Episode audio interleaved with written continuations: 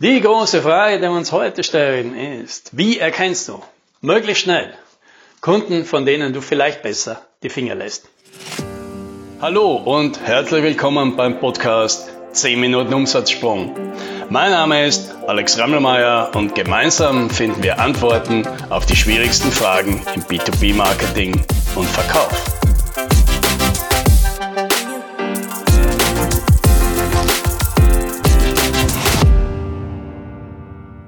Reden wir über Red Flags. Red Flags, das sind Indikatoren, das sind so Hinweise darauf, die du in den ersten Gesprächen vom Kunden bekommst, dass es vielleicht in der Zusammenarbeit mit diesem Kunden langfristig nicht so gut klappt. Fast immer, wenn es mit dem Kunden Schwierigkeiten gibt, wenn irgendwann die Zusammenarbeit auch zu Ende geht, und ich dann noch einmal drüber nachdenke, dann kommt fast immer das. Ja, es war eigentlich am Anfang, schon in den ersten Gesprächen, gab es so ein paar Situationen, wo man sich dachte, uh, ich bin mir nicht ganz sicher, ob das gut geht.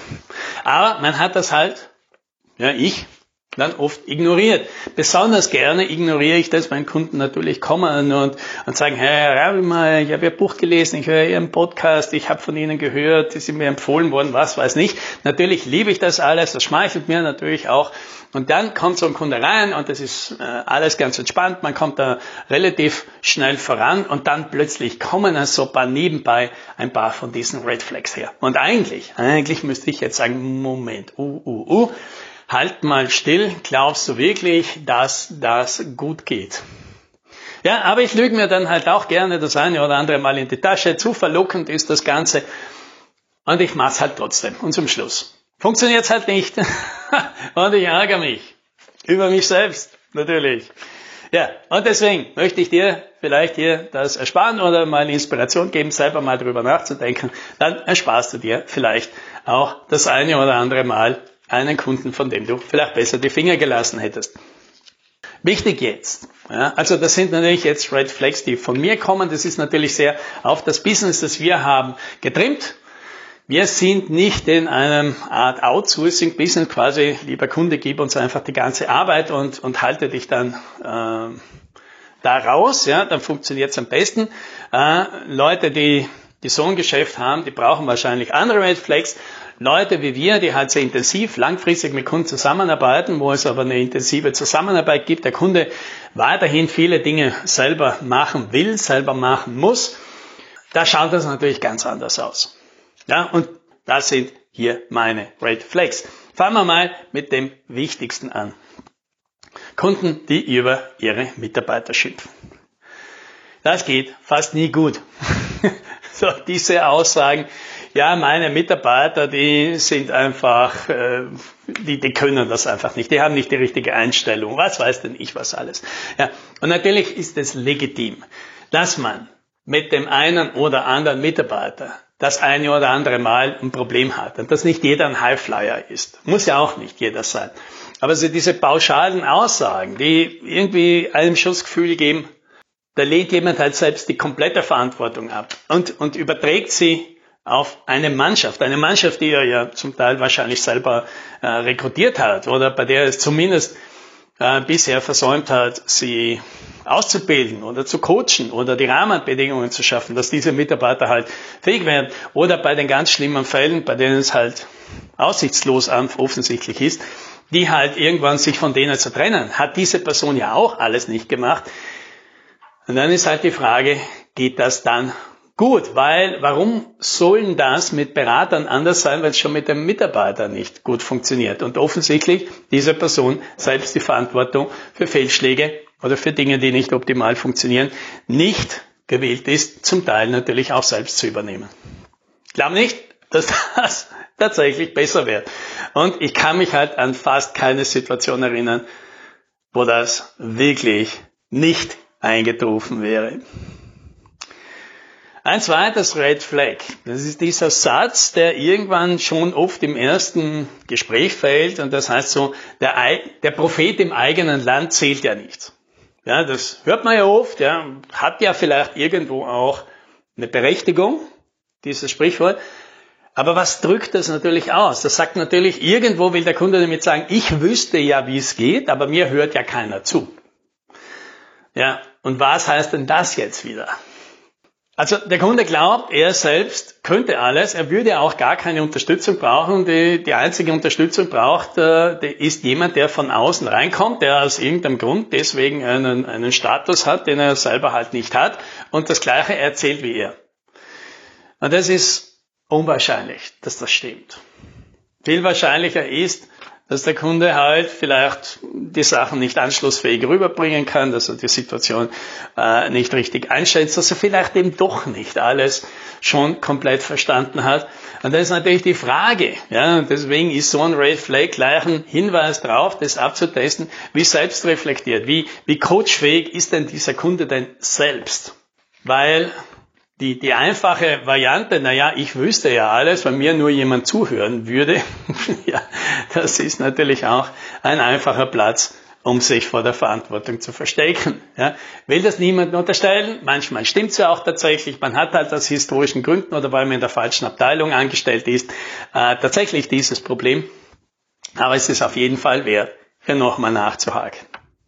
Dann ein anderes Red Flag, zumindest für uns. Ja, bei anderen ist das vielleicht ganz anders. Ist ein Kunde, der kommt, äh, der, der das noch nie gemacht hat, der jetzt sagt, das ist jetzt, wir, wir sollten das jetzt mal ausprobieren. Ja, die haben das noch nie probiert, also zum Beispiel so einen systematischen Vertrieb aufzubauen oder sich eine, eine Pipeline aufzubauen oder ähm, Recruiting systematisch zu machen. Ja, haben sie noch nie probiert. Jetzt, viele mögen das, ja, weil das heißt, der Kunde ist jetzt wahrscheinlich offen für ganz viele Ideen, der muss sich ja auch nicht verteidigen, weil man mit neuen Ideen kommt, weil er ja noch nie gescheitert daran ist. Das ist natürlich immer äh, der angenehme Teil. Der zweite, der, der nicht so tolle Teil daran ist, dass der Kunde möglicherweise die Situation, die Schwierigkeit, die Aufgaben völlig unterschätzt. Ja, das äußert sich dann in diesen Aussagen. Da muss man ja nur das und das machen. Ja, das nur ist dann oft die Hauptarbeit. Ja, das ist halt eben nicht einfach und das ist nicht nur. Das ist halt sehr schwierig. Und da ist halt schon die Frage, kriegt man das rüber? Also wenn man jemandem erklärt, ist, was, was, was der Kunde sozusagen als irgendwas Beiläufiges einschätzt, dass das absolut Wichtigste ist, dass das Aufwendigste ist, dass das Schwierigste ist. Und da muss man halt schon gut abtesten, kommt man da irgendwo hin, auf einen Punkt, dass der Kunde das vielleicht schon über die Bühne kriegt, sonst wird das halt oft darauf rauslaufen, dass irgendetwas nicht gleich funktioniert. Und der Kunde dann gleich in die Bresche springt und sagt, na ja, da hätte man das halt so machen müssen oder so machen müssen und so machen müssen. Und dann kann man versuchen, den Kunden das zu erklären, äh, dass, dass das, was er sich da jetzt gerade vorstellt, in der Theorie vielleicht gut funktioniert, aber praktisch halt sehr, sehr schwierig ist. So, und dann kommt noch eines, das mögen manche, die sagen, hey, für uns ist es das Beste, wenn der Kunde kommt und sagt, hey, wir haben das bisher selbst gemacht und wir wollen da jetzt äh, das, das nicht mehr machen. Wir wollen jetzt, äh, wir haben keine Zeit dafür oder das ist nicht mehr unsere Kernkompetenz. Könnt ihr das übernehmen? Ja, für manche ist das ganz großartig, weil das ist ja denen ihr Slogan, ja, kümmern sie sich um ihr Kerngeschäft und wir übernehmen dann halt äh, ihre Technik. Für uns ist es überhaupt keine gute Nachricht. Weil das heißt natürlich, der Kunde sieht das, was wir da machen, eben nicht als geschäftskritisch an. Er will sich damit nicht mehr beschäftigen. Oder er hat keine Zeit. Was heißt denn das? Das heißt einfach, dass es andere Dinge gibt, ganz viele andere Dinge, die er, die er einfach als wichtiger sieht. Und deswegen, dass so in, in der Reihenfolge so weit unten ist, dass man es halt lieber jemand anderen gibt, weil man sich mit anderen Sachen drum kümmert. Für uns keine gute Nachricht. Ja, weil das heißt natürlich, das Thema, um das es geht, hat nicht hohe Priorität, ist nicht wichtig genug. Und wenn der Kunde nichts mehr damit zu tun haben will, dann hat er oft auch natürlich diese, diese Vorstellung davon, da kommen jetzt andere, die wählen da mit dem Zauberstab und der muss sich nicht mehr drum kümmern und gar nichts tun. Ja. Für uns meistens eine ganz schlechte, ganz schlechte Nachricht, wenn der Kunde mit dieser Einstellung kommt. Ja, weil wir sind das eben nicht. Wir sind nicht die, die reinkommen und dann ist plötzlich braucht der Kunde sich nicht mehr kümmern, aus unsere Rechnungen zu bezahlen, sondern meistens muss der mitmachen, der muss Dinge verändern, der muss sich darum kümmern, der muss das Ganze langfristig optimieren, der muss die Leute mit ins Boot holen äh, und natürlich sich auf ein paar Dinge einstellen, die anders werden in Zukunft ja, und wo nicht alle darüber glücklich sind, dass die jetzt anders sind. Und wenn der Kunde da keine Lust hat mitzuarbeiten, keine Zeit hat mitzuarbeiten oder eben die Erwartung hat, dafür hat er sich doch jetzt die Profis geholt, die das für ihn machen dann ist es für uns halt meistens ein klares Kriterium, dass da jemand einen anderen Partner sucht, als wir es sind. Ja, und dann das letzte, letzte Red Flag sind die Kunden, die, äh, wenn sie ein Angebot kriegen, dann plötzlich anfangen, über alles zu diskutieren. Über die AGBs und über die Zahlungskonditionen und über die Abläufe und wie das Reporting aussehen soll und alles Mögliche. Jetzt ist das manchmal ja nachvollziehbar und verständlich. Ja, es gibt halt gerade bei größeren Kunden, da gibt es halt diese ganzen Rechtsabteilungen, Einkaufsabteilungen, die brauchen alle ihre, ihre Existenzberechtigung, deswegen müssen die sich da natürlich überall einmischen. Und wichtig machen, machen das ja meistens oft auch aus Überzeugung und weil sie es gut meinen. Aber mit manchen kann man ja auch tatsächlich diskutieren. Ja, wir hatten äh, schon einen Kunden dieses Jahr, also dem haben wir das Angebot geschickt und dann kam zurück und mit 37 Punkten haben die unsere AGBs äh, beansprucht. Gut, wir haben uns dann mit denen zusammengesetzt und innerhalb von 60 Minuten äh, sind aus den 37 dann, dann drei Punkte geworden, die wir dann auch umsetzen konnten. Und das ist ja ein gutes Zeichen. Ja, da ist jemand offensichtlich ja auch äh, kooperationsfähig und, und bereit zur Zusammenarbeit. In vielen anderen Fällen drückt, drücken solche großer Diskussionsbedarf oft nur aus, hier gibt es ganz viele Prozesse. Hier wird nach unseren Regeln gespielt. Wir geben den Ton an, weil wir sind der Kunde und Sie sind halt irgendeiner von den vielen Lieferanten, die wir haben.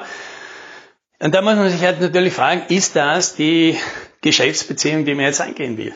Und bei uns heißt das dann halt meistens, nein, danke, das macht halt keinen Sinn.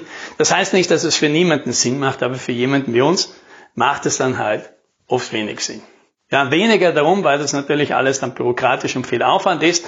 Äh, das kann man sich vielleicht noch irgendwie mit einem guten Geschäft schön rechnen. Aber die dahinterliegende Struktur, die ja solche Sachen überhaupt zum Ausdruck bringt, ja, weil warum kommen solche Diskussionen überhaupt auf? Ja, da muss man sich halt fragen, sind das die, zu denen wir passen oder eben auch nicht?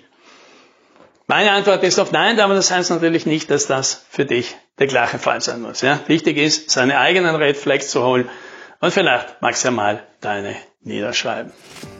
Auf jeden Fall wünsche ich dir einen guten Start ins neue Jahr. Mach's zu deinem besten ever und happy sailing.